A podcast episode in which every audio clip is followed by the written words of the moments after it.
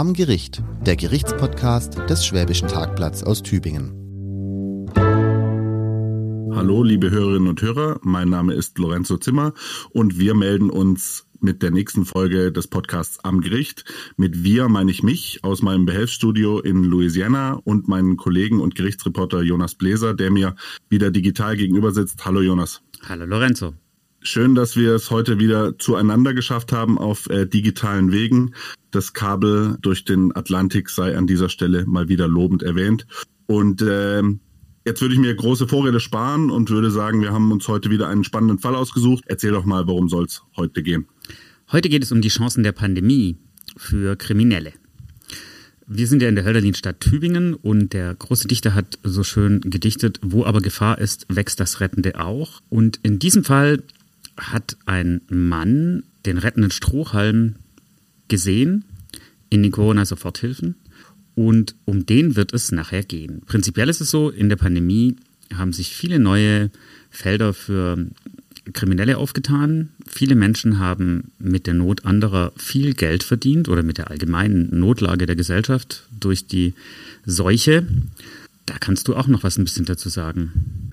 Wenn du jetzt davon sprichst, dann denke ich sofort natürlich an das Stichwort Subventionsbetrug, also an Leute, die sich irgendwie bereichert haben, die Hilfen beantragt haben für irgendwelche Firmen, die es am Ende gar nicht gab. Man denkt auch an Maskendeals, an äh, unseren ehemaligen Gesundheitsminister, der da in Maskendeals verwickelt war. Das ging ja auch groß nicht nur als Wahlthema, sondern auch schon davor durch die Presse und durch die Medien.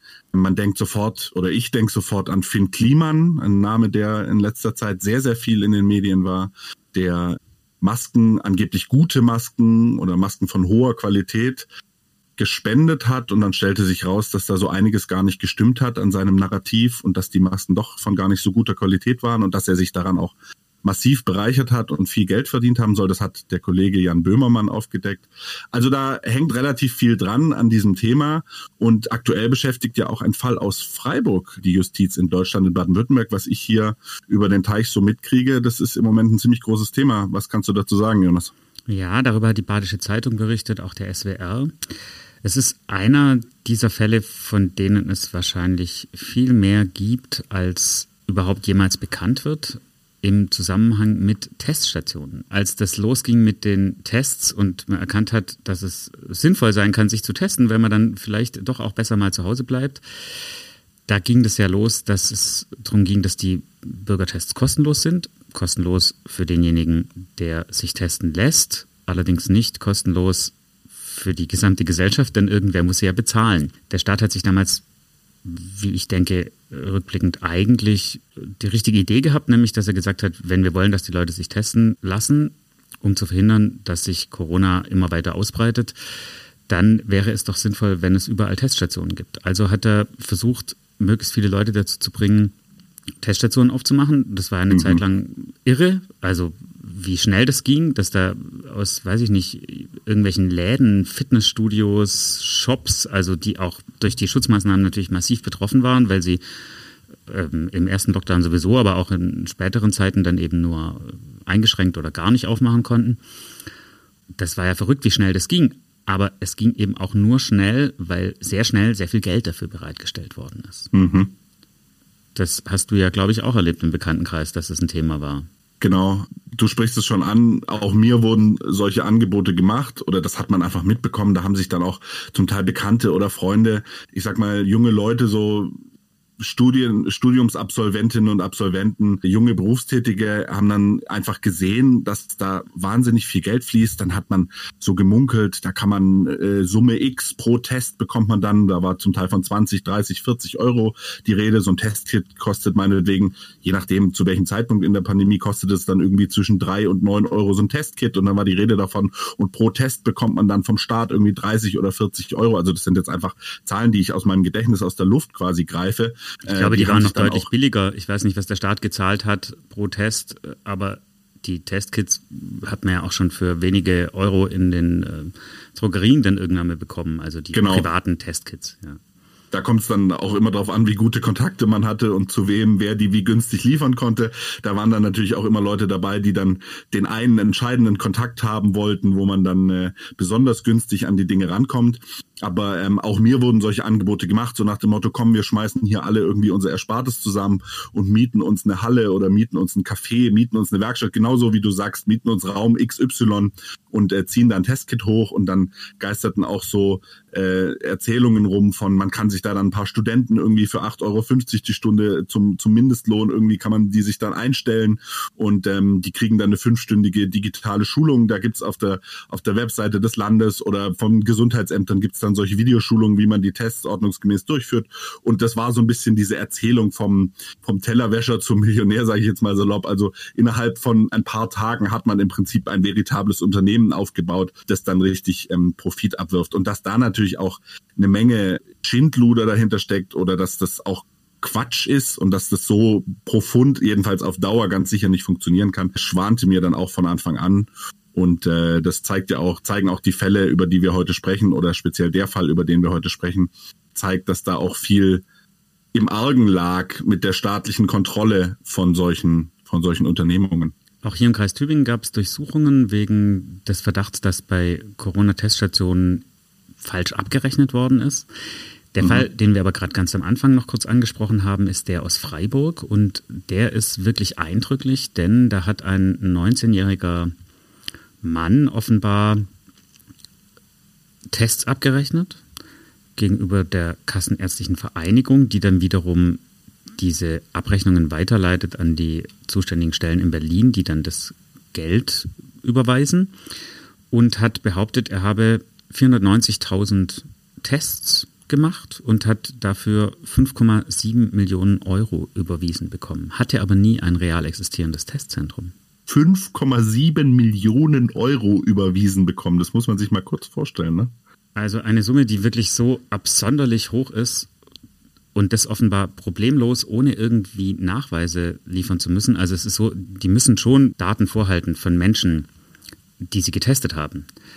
Aber das wurde offenbar in dem Fall nicht weitergehend kontrolliert und das Geld floss erstmal. Aufgeflogen ist es deshalb, weil die Bank sich gewundert hat, warum plötzlich auf diesem Konto dieses jungen Mannes so viel Geld eingeht und dann sofort die, das Geld zurücküberwiesen hat und gesagt hat, hier stimmt was nicht.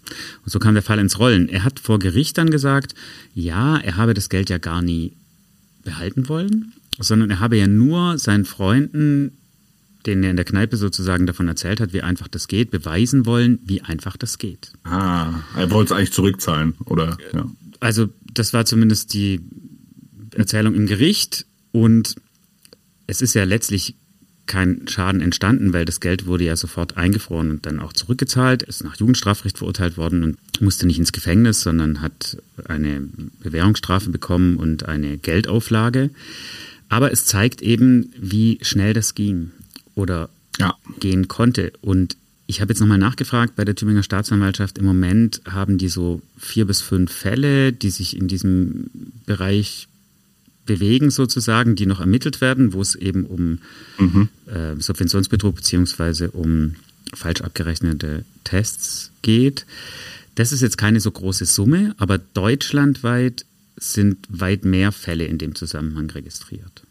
Genau so ist es. Da hat äh, das Handelsblatt, die Kolleginnen und Kollegen vom Handelsblatt, haben da eine Recherche zu gestartet. Die ist schon ein paar Monate alt. Im Februar gab es einen Artikel im Handelsblatt, wo die Überschrift lautet, wie sich Betrüger vom Staat Corona-Hilfen in dreistelliger Millionenhöhe erschlichen haben. Da geht es also nicht nur um Tests, sondern tatsächlich um Unternehmen, die sich einfach Hilfe besorgt haben. Und das ist vielleicht auch so ein bisschen so eine Überleitung zu unserem heutigen Fall. Denn da geht es ja dann um diesen klassischen Subventionsbetrug. Also da heißt es dann in dem Artikel vom Handelsblatt, falsche Webseiten, erfundene Unternehmen deutschlandweit laufen mehr als 26.800 Verfahren gegen Verdächtige. Eine Handelsblatt-Recherche zeigt das Ausmaß der Schäden. Und ich habe jetzt mal ganz kurz landesweit, also nicht bundesweit, sondern landesweit die Zahlen rausgesucht. Die beziehen sich, also Kriminalstatistik auf der Webseite des Landes, und die beziehen sich auf das Jahr 2021. Das war natürlich auch schon voll ein Pandemiejahr. Führt mir aber so ein bisschen vor Augen, wie, wie groß die Dunkelziffer da sein muss. Denn da ist die Rede davon, die Fallzahlen im Subventionsbetrug steigen im Jahr 2021 um 38,1 Prozent, also es ist ein deutlicher Anstieg zu verzeichnen, auf 460 Fälle, Vorjahr 333 Fälle. Und der verursachte Schaden steigt von rund 3,87 Millionen Euro deutlich auf rund 7,65 Millionen Euro. Und Grund hierfür äh, für die Anzeigen seien die Corona-Soforthilfen. Also das zeigt schon deutlich, auch die registrierten Fälle, also nur das, wovon der Staat mitbekommen hat und was sozusagen schon zur Anzeige gebracht wurde, hat sich schon verdoppelt.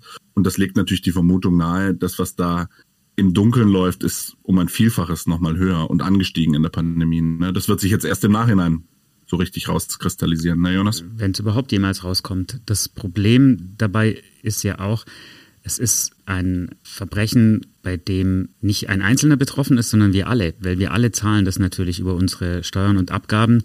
Und ich bin mir eigentlich sicher, dass da bestimmt noch mehr Sachen rauskommen. Die Frage ist nur, wie sie rauskommen. Also in den meisten Fällen, die ich jetzt mitbekommen habe und auch in dem, über den wir jetzt gleich sprechen, also einen Fall aus Tübingen, Schrägstrich Vietnam, da ging es darum, dass es über die Banken rauskommt. Denn die Banken, wie bei dem Freiburger Fall auch, sind nach dem Geldwäschegesetz verpflichtet, Geldbewegungen auf Konten von über 10.000 Euro zu prüfen. Das ist einer der Wege, wie das eben rauskommen kann. Und leider nicht dadurch, dass von den Stellen, die es auszahlen, die großen Prüfungen im Nachhinein ausgehen. Denn die sind von einer Welle von Anträgen auch überrollt worden. Wir mhm. erinnern uns vielleicht, dass der heutige Bundeskanzler Olaf Scholz, damals noch als Finanzminister, um die Menschen zu beruhigen, die von den Schutzmaßnahmen wirtschaftlich hart getroffen worden sind, viele Selbstständige, viele kleine Betriebe, die einfach nicht aufmachen konnten oder nur sehr eingeschränkt, hat er ja erklärt, man werde die nicht allein lassen und man werde mit der Bazooka sozusagen die Hilfen raushauen. Da hatte man den Konflikt, dass man einerseits gesagt hat, wir wollen schnell helfen, den Leuten, die es wirklich brauchen, und das möglichst unbürokratisch. Weil als es dann losging, da sind bei den Kammern, die die Anträge entgegennehmen, da sind die Server zusammengebrochen, als klar war, jetzt kann man diese Hilfen beantragen. Es gab einfach einen riesen Bedarf. Also ganz viele Leute waren einfach darauf angewiesen, weil ihnen ihre kompletten Einnahmen, aber natürlich nicht ihre Kosten weggebrochen sind.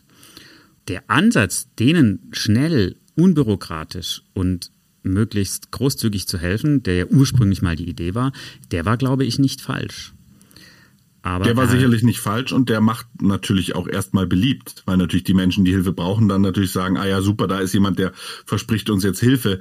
Auf der anderen Seite zeigt das Ganze natürlich auch, dass diese ganzen Bürokratiehürden und die ganzen Regularien, die dahinter stehen, ja auch ihre Berechtigung haben und ihren Sinn haben. Denn also zumindest ein Teil. Ich bin mir sicher, es gibt doch bürokratische Hürden und Regularien, die äh, für, für die Leute, die was beantragen, das sieht man ja auch immer wieder im, äh, im Sozialgesetzbuch in, in den Fällen, äh, was jetzt Hartz IV betrifft oder so, die mhm. sind nicht immer nur sinnvoll und angemessen, aber gewisse Kontrollmechanismen, wenn der Staat Geld rausgibt, die braucht es ganz bestimmt. Die braucht es. Denn wie immer, klar. und da kommen wir wieder zum Ausgangspunkt, finden sich Leute, die eine Möglichkeit entdecken, für sich einen Gewinn daraus zu ziehen.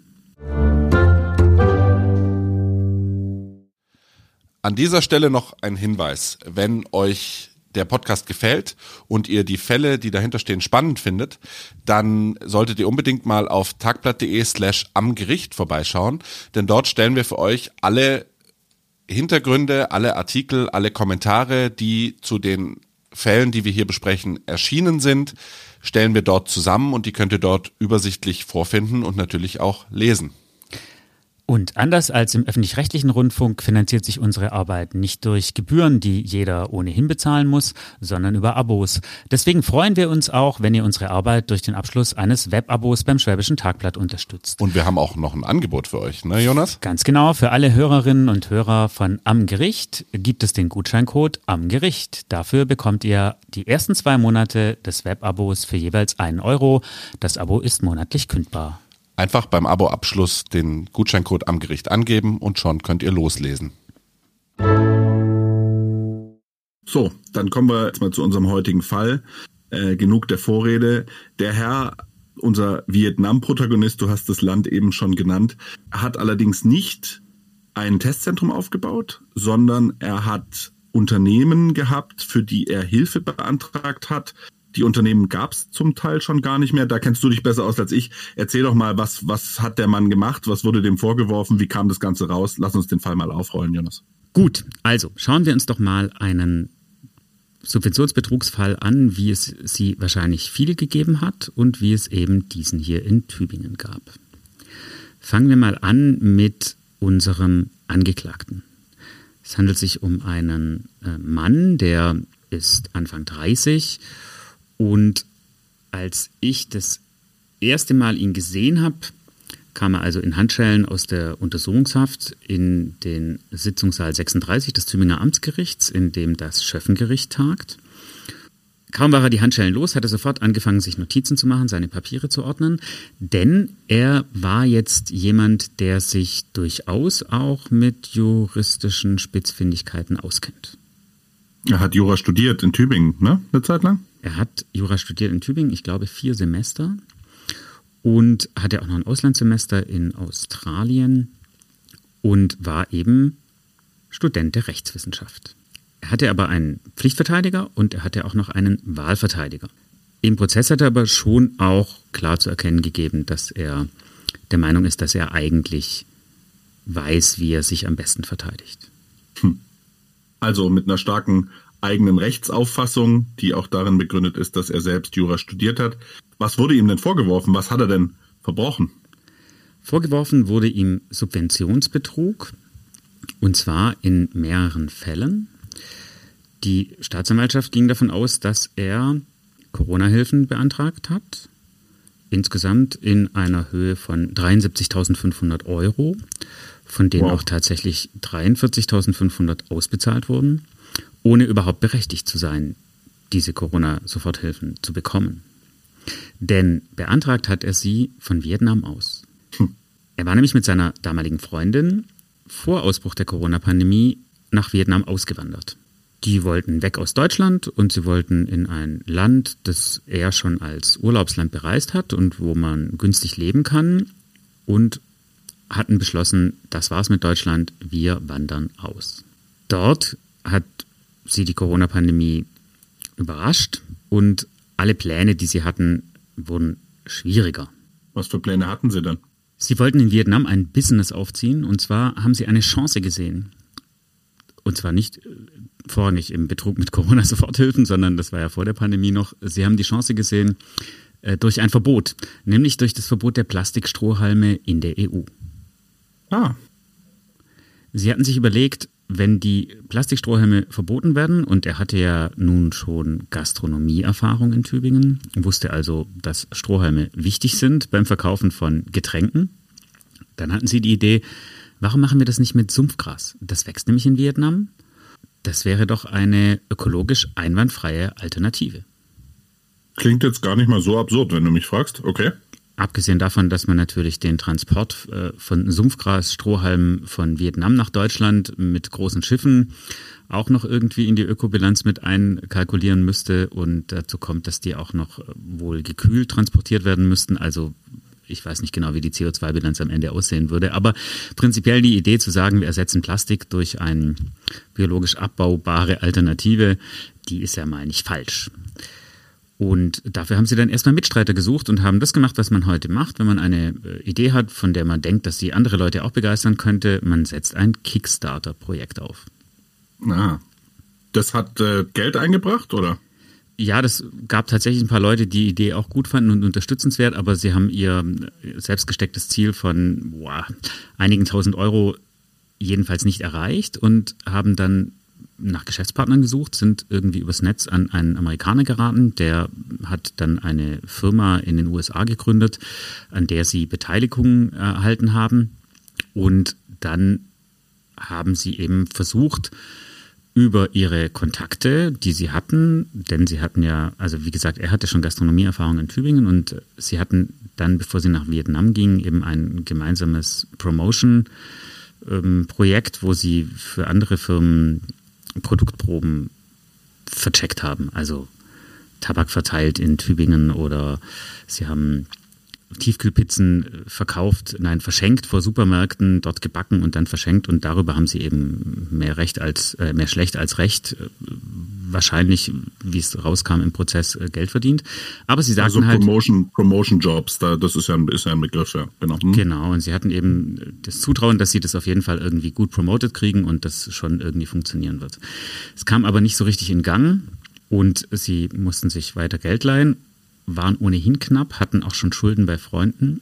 Und da kamen die Corona-Soforthilfen der Bundesregierung gerade recht.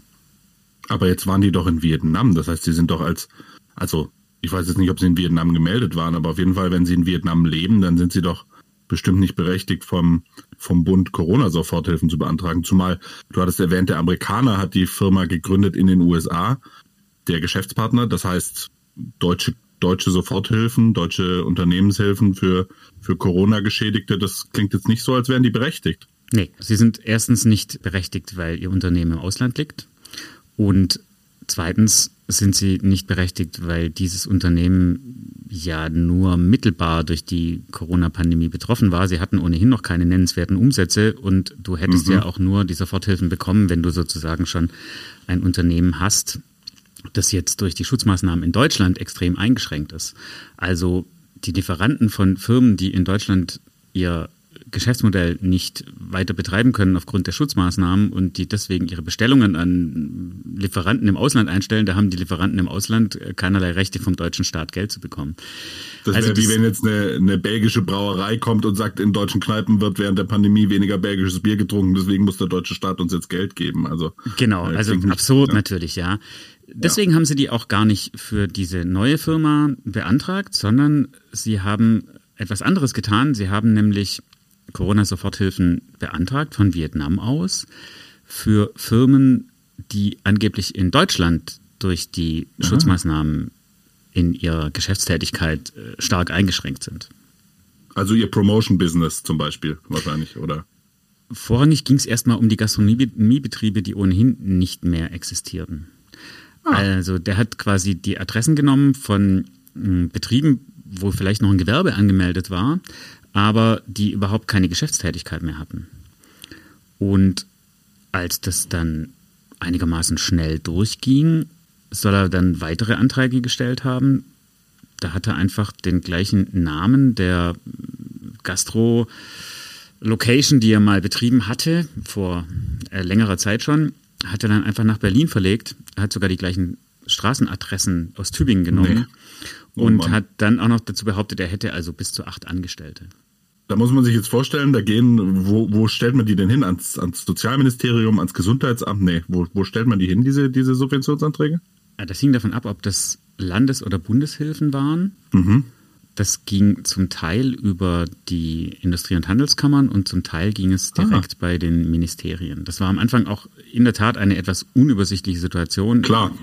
Wer ist jetzt zuständig für was? Wo bekomme ich das her? Was brauche ich für Nachweise und so weiter? Das eine lief eben, wie gesagt, über die Handelskammern, das andere über die Landesbanken.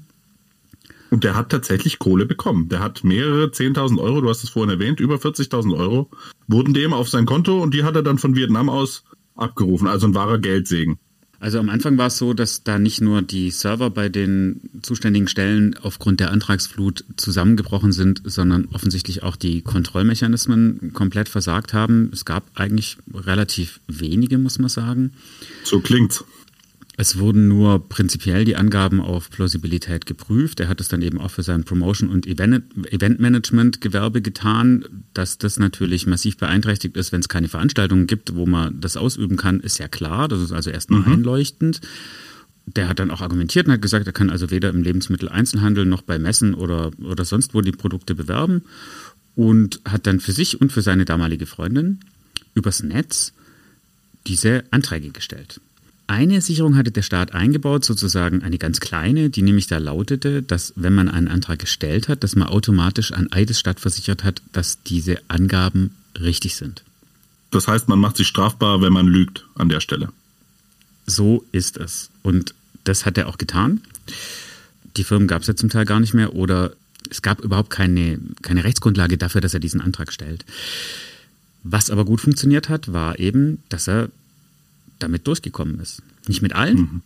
Aber mit den ersten, er hat dann auch gesagt, ja, das sei auch so ein bisschen unklar gewesen und einen habe er aus Versehen mit einer falschen Adresse gestellt und dann habe er versucht, den wieder rückgängig zu machen, da hätte ihm aber niemand weiterhelfen können.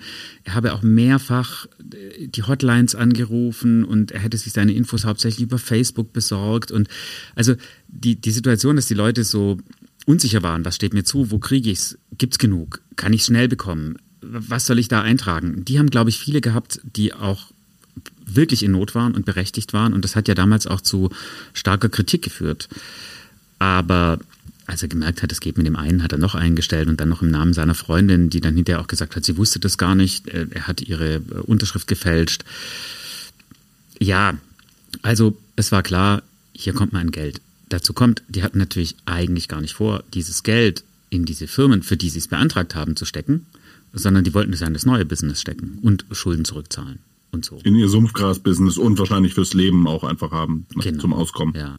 Was glaubhaft klang, war sozusagen diese, diese erste Unsicherheit auch auf Behörden oder auf, auf Kammerseite, wie man jetzt damit umgehen soll. Es sollte schnell gehen. Es war auch ein großer Druck da, dass es schnell geht. Die Versprechungen waren ja groß, die Erwartungen waren auch groß und die Not war auch groß. Mhm. Er hat dann das gesagt. die Gelegenheit sozusagen. Ja, und für ihn war die Gelegenheit eben auch groß. Also er hat dann immer auch gesagt, das hat überhaupt keiner richtig geprüft. Die Gelder wurden einfach verschenkt. Er hat auch im Prozess immer noch gesagt, er sei ja prinzipiell berechtigt gewesen, weil er habe ja auch ein Business von Vietnam aus betrieben, wo er äh, Promotion-Aufträge vermittelt hätte an Subunternehmer sozusagen, also an Leute, die dann für ihn vor Ort die Promotion gemacht haben. Das konnte er allerdings nicht so richtig nachweisen, dass es tatsächlich so gewesen wäre. Also auf jeden Fall, das Geld floss.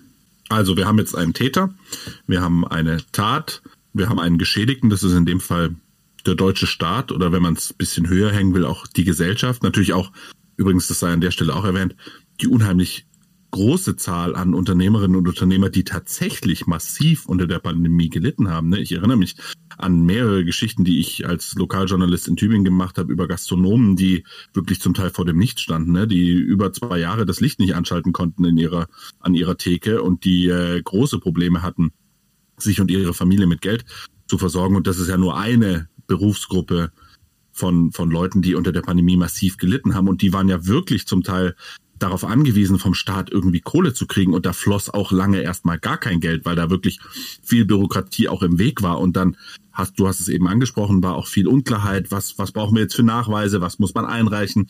Was muss man im letzten Jahr für Umsätze gehabt haben, damit man überhaupt berechtigt ist und so weiter und so fort. Also da, und die Leute hatten derweil einfach zum Teil nichts zu essen. Ne? Also das sind ja dann mindestens in der, in der zweiten Folge auch die Geschädigten von solchen Machenschaften, die dann wirklich, wirklich in Not waren und wirklich Leid auszuhalten hatten und die dann da drunter leiden, dass, dass der Staat erstmal alles prüfen muss und genau hingucken muss. Also das sind ja auch, an die denke ich sofort, an diese echten Gastronomen und an die echten Promotion-Leute und, und Veranstaltungsleute, die massiv unter der Pandemie gelitten haben. Ne?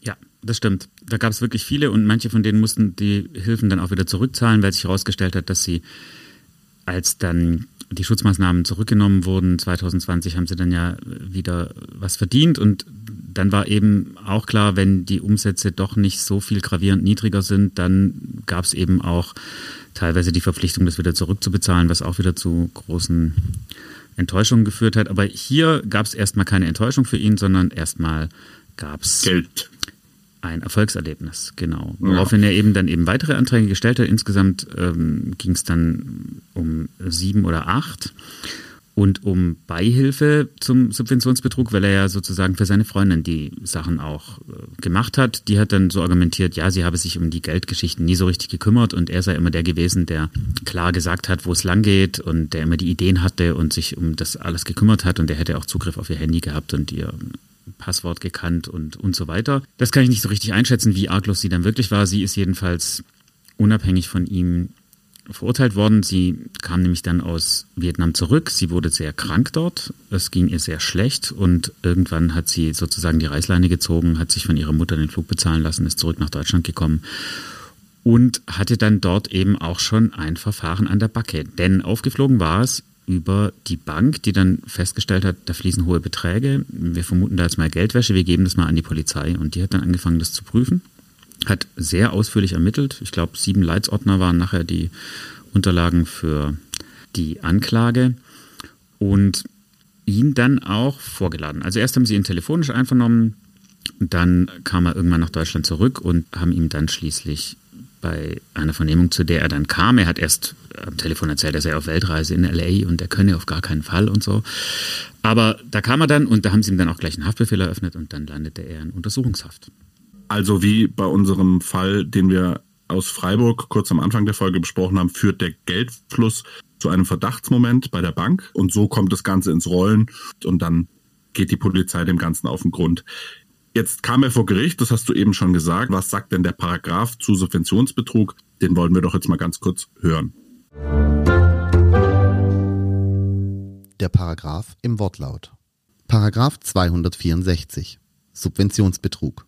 Mit Freiheitsstrafe bis zu fünf Jahren oder mit Geldstrafe wird bestraft, wer einer für die Bewilligung einer Subvention zuständigen Behörde oder einer anderen in das Subventionsverfahren eingeschalteten Stelle oder Person über subventionserhebliche Tatsachen für sich oder einen anderen unrichtige oder unvollständige Angaben macht, die für ihn oder den anderen vorteilhaft sind, einen Gegenstand oder eine Geldleistung, deren Verwendung durch Rechtsvorschriften oder durch den Subventionsgeber im Hinblick auf eine Subvention beschränkt ist, entgegen der Verwendungsbeschränkung verwendet, den Subventionsgeber entgegen der Rechtsvorschriften über die Subventionsvergabe über subventionserhebliche Tatsachen in Unkenntnis lässt oder in einem Subventionsverfahren eine durch unrichtige oder unvollständige Angaben erlangte Bescheinigung über eine Subventionsberechtigung oder über subventionserhebliche Tatsachen gebraucht. Das ist also Subventionsbetrug. Er wurde aber nicht nur deswegen vor dem Tübinger Gericht angeklagt, sondern auch noch wegen klassischem Betrug. Jonas, worum ging es denn da noch? Ja, das war eine Geschichte, die auf den ersten Blick völlig dubios klang. Es ging nämlich um Folgendes. Es gab eine Frau aus Dortmund. Diese Frau aus Dortmund hat von ihrer Mutter Geld geerbt. Da ging es um rund 30.000 Euro. Und als das Geld auf dem Konto ihrer Anwältin eingegangen ist, wollte sie das holen und hat dann das nicht bekommen und hat dann ihre Anwältin angerufen und gefragt, was eigentlich los ist. Und dann sagte, ja, da hat sich doch ihr Lebensgefährte gemeldet, äh, auf dessen Konto habe ich das überwiesen. Nur den Lebensgefährten gab es nicht, sondern das war unser Mann in Vietnam.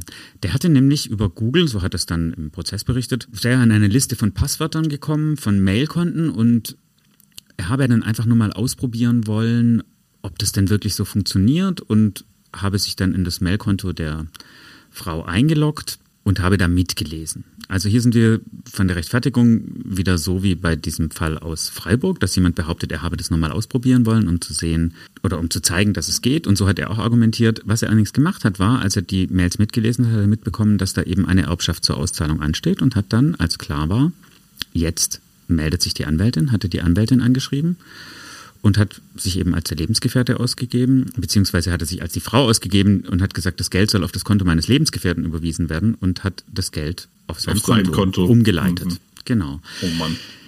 Die Frau hat es natürlich angezeigt. Also erstens mal muss man sagen, die Anwältin hätte das gar nicht einfach so machen dürfen aus meiner Sicht, aber sei es drum. Jedenfalls hat die Frau dann Anspruch auf das Geld erhoben und hat gesagt, nee, nee, das ist mein Geld. Und als die Polizei sich dann bei ihm gemeldet hat, was das denn solle, hat er noch behauptet, ja, also er habe die kennengelernt auf dem Weihnachtsmarkt in Köln und also das sei ein privates Darlehen und überhaupt und hat weiter Anspruch auf dieses Geld erhoben. Als es dann eingefroren war, hat er quasi gesagt, nee, nee, das steht mir aber zu. Das hat dann dazu geführt, dass erstmal geklärt werden musste, wer hatte nun eigentlich Anspruch auf dieses Geld, mhm. was dazu geführt hat, dass die Frau nicht an ihr Erbe kam. Das war so ein klassischer Betrugsfall, der da auch noch mitlief. Das hatte er aber gemacht, das war vor der ganzen Vietnam-Zeitschiene. Also das Nein, das war von Vietnam aus. Alles von Vietnam von aus. Vietnam ja, aus. Auch ah, da, er hat das immer so gemacht, dass er von Vietnam aus per Mail kommuniziert hat und dann natürlich ja. nicht offengelegt hat, wo er ist. Und eben auch telefonisch mit Leuten kommuniziert hat, also mit der Polizei hat er auch telefonisch gesprochen. Er hat sogar noch behauptet, er habe mit der eine, mit der 67-jährigen äh, Besitzerin eine romantische Beziehung gehabt. Und ein anderes Mal hat er behauptet, sie schulde ihm das Geld in Wahrheit aber mhm. er kannte sie ja gar nicht. Da, als er deswegen wieder im Land zur Vernehmung erschienen ist, um weiter Anspruch auf das Geld zu erheben, da ist er verhaftet worden. Er hat dann im Gericht, jetzt kommen wir zum Verfahren, ist er dann eben angeklagt worden wegen sieben Fällen insgesamt des Subventionsbetrugs und eben des Betruges und hat dann versucht, sich so ein bisschen rauszureden. Das mit der Frau hat er dann eingeräumt vor Gericht und hat gesagt, okay, ja, das war blöd, es tut ihm wirklich sehr leid. Die kam auch, die musste als Zeugin ja anreisen und hat dann eben auch mhm. geschildert, sie hatte sich für das Geld eigentlich schon ein Auto bestellt. Das konnte sie dann nicht abholen, das musste sie schon stornieren, ja. Und die war, die war mit Recht natürlich stinkesauer und hat gesagt, sie verzeiht ihm das nicht, so macht man das nicht. Er hat dann im Prozess sofort gesagt, er verzichtet überhaupt natürlich auf diese, auf dieses ihm sowieso nicht zustehende Geld und macht alles möglich, damit die möglichst schnell endlich an ihr Geld kommt. Aber bei den anderen Sachen, da hat das, hat er nur so Teilgeständnisse einge, äh, abgelegt. Also da hat er schon eingeräumt, dass der Antrag sei fehlerhaft gewesen und ähm, ja, also es, es wäre natürlich nicht, nicht richtig gewesen, das sehe er ja auch ein, aber er hat immer wieder darauf beharrt, dass er ja durchaus durch die Pandemie eingeschränkt sei in seiner Geschäftstätigkeit und dass ihm schon auch irgendwie was zugestanden hätte. Ja, also für die Staatsanwältin hat das keinen Eindruck gemacht. Die hat dann wegen sechsfachen Subventionsbetrugs und Betrugs zur Lasten der Rentnerin sowie wegen mhm. Beihilfe zum Betrug der Freundin, die zwischenzeitlich auch zu einer Geldstrafe von 120 Tagessätzen verurteilt worden war, hat sie dann zwei Jahre und sechs Monate Gefängnis gefordert. Also das ist ja schon eine, eine, Haftstrafe, die nicht mehr zur Bewährung auszusetzen ist. Genau, ab, zwei, ab zwei Jahren, Jahren keine Chance. Mhm. So äh, über zwei Jahren geht's nicht. Und und was hat er oder sein, seine Verteidiger, du hast ja vorhin erwähnt, er hatte einen Pflichtverteidiger und einen Wahlverteidiger. Was haben die denn gefordert? Wie, hat, wie haben die denn die Sache gesehen? Ja, also die haben beide auf Bewährungsstrafen plädiert. Der Wahlverteidiger hat sich ein bisschen seine Argumentation zu eigen gemacht und hat gesagt, naja, er habe ja schon ein Promotion-Gewerbe betrieben und deswegen sei es doch zumindest bedenkenswert, ob das nicht vielleicht doch auch, also zumindest zum Teil die Anträge berechtigt seien. Sein Pflichtverteidiger, der hat einfach gesagt, dem hat man es leicht gemacht und Gelegenheit macht Diebe. Und da hat er schon so ein bisschen eine Mitschuld bei den Behörden gesehen, aber hat natürlich auch gesagt, klar, das ist natürlich Betrug und ja, der saß nun ja auch schon einige Monate in Urhaft und hat dann, die haben natürlich dann sozusagen um Milde gebeten. Das Urteil. Zu diesem Schluss kam das Gericht. Am Ende kamen zwei Jahre und vier Monate Haft raus. Also keine Bewährung, mhm. sondern eine Gefängnisstrafe. Und die Richterinnen, also es war die Vorsitzende und die beiden Chefinnen, für die war das auch völlig klar, dass es nicht mehr für eine Bewährungsstrafe reicht. Denn die haben gesagt, was sie gemacht haben, war, sie haben sich bedient. Und zwar an Geld, das ihnen nicht zustand, sondern das eigentlich für Leute war, die wirklich in Not waren aufgrund der Schutzmaßnahmen. Mhm. Und diese Notlage auszunutzen, das wiegt besonders schwer. Das finde ich persönlich spannend, dass die Richterin so auf, die, auf das Ausnutzen der Notlage hingewiesen hat. Denn letztlich ist der Geschädigte in dem Fall ja der Staat und damit wir alle als Steuerzahlerinnen und Steuerzahler, aber auch die möglicherweise Berechtigten, die solche Corona-Soforthilfen beantragen, sind ja auch die Geschädigten. Und deren Notlage, die Pandemie ist so eine gesamtgesellschaftliche Notlage, die hat der Angeklagte und später Verurteilte ausgenutzt, um sich persönlich zu bereichern. Und das finde ich interessant und also moralisch, philosophisch interessant, dass da das Gesetz und die Justiz nochmal so einen draufsetzt und sagt, ja, also wenn du jemanden in der Notlage ausnutzt, dann wiegt es besonders schwer. Das macht Sinn natürlich, das macht auf so einer persönlichen Empfindungsebene total Sinn. Und das finde ich irgendwie gut, dass das Gesetz da dann sagt, ja, wer jemanden in Not ausnutzt, der gehört besonders hart bestraft. Und genau das hatten wir hier vorliegen. Ne? Ja, also bei der Strafzumessung, die ja im Ermessen des Gerichts liegt, spielt das auf jeden Fall eine Rolle. Und in diesem Fall, jetzt kann man natürlich sagen, macht ihn die Haftstrafe äh, besser oder nicht. Aber worum es eigentlich geht, ist natürlich auch von so einem Urteil so eine generalpräventive Funktion, mhm. die da ausgeht, die, oder ausgehen soll, die Wirkung, dass man sagt, äh, das führt tatsächlich nicht zu einer Bewährungsstrafe, sondern zu einer Haftstrafe. Die haben eben einen besonders schweren Fall gesehen. Und auch, dass er das äh, Nachtatverhalten war da insofern natürlich ganz besonders ungünstig bei dem Betrug zu Lasten der Rentnerin, dass er hinterher auch noch verhindert hat, dass die ihr Geld zurückbekommt, weil er sozusagen einen Rechtsstreit angefangen hat und behauptet hat, nein, nein, mir steht dieses Geld zu, ich bin berechtigt. Das war, also war völlig klar, auch die Rentnerin, die hat einfach gesagt, was sie gemacht haben, das ist das Letzte. Ich würde auch sagen, das ist natürlich für eine Demokratie sehr, sehr gefährlich, wenn sozusagen jeder unbescholtene Bürger, jeder, der nach den Regeln spielt, der seine Steuern zahlt, der alles richtig macht, den Eindruck hat, dass da jedes dahergelaufene Cleverle kommen kann und den Staat, den Staat, die Gesellschaft nach Strich und Faden betrügt. Und Schindluder treibt mit den, mit den ja ernst gemeinten Hilfen und den gut gemeinten Hilfen und sich da dann persönlich dran bereichert, das ist natürlich Gift für alle, die sich wirklich an die Regeln halten und ist natürlich ein schlechtes Vorbild. Deswegen würde ich natürlich diese generalpräventive Wirkung unterstreichen wollen. Also das leuchtet mir total ein, dass man da sagt, nee, da müssen wir eine Regel vorschieben, das können wir nicht unbestraft davonkommen lassen, weil wo kommen wir dahin, wenn jeder, wenn jeder das macht, dann funktioniert unser Staat irgendwann nicht mehr, ne? Und unsere, unsere soziale Gesellschaft auch nicht. Liebe Hörerinnen und Hörer, das war unser kleiner Einblick in die Welt der kriminellen Krisengewinnler, der uns von Tübingen nach Vietnam und wieder zurückgeführt hat. An dieser Stelle kommt jetzt noch unser Podcast-Tipp. Heute empfehle ich den Podcast Alles Böse unserer Kollegen von der Rheinpfalz. Der stellvertretende Chefredakteur Uwe Renners und der Gerichtsreporter Christoph Hemmelmann sprechen über große und kleine Kriminalfälle aus Rheinland-Pfalz, über einen Polizisten, der eine Bank ausraubt, über einen möglicherweise mörderischen Hellseher, über die Verbindung von Neonazis aus Ludwigshafen, möglicherweise bis zum Terrortrio des NSU, aber auch zum Beispiel über einen Fall, in dem die Zeitung aufgedeckt hat, dass ein Mann den kompletten Erlös einer Benefizveranstaltung nicht an die Opfer der Naturkatastrophe, für die gesammelt wurde, gespendet hat, sondern an sich selbst. Und wie Polizei und Justiz nach dieser Enthüllung weiter damit umgegangen sind. Also eine Empfehlung sozusagen von Gerichtspodcast zu Gerichtspodcast. Reinhören. Alles Böse, überall wo es Podcasts gibt. Wenn euch die heutige Folge gefallen hat oder ihr Tipps und Anregungen habt, was wir besser machen könnten oder einen Fall für uns, der euch interessieren würde, aus unserem Verbreitungsgebiet natürlich, dann schreibt doch eine Mail an amgericht.tagblatt.de. Und wer in unserem Podcast mal einen Werbehinweis schalten will, so wie in der letzten Folge das Tübinger Zimmertheater, darf sich auch gerne unter der E-Mail-Adresse melden. Vielen Dank und bis zum nächsten Mal.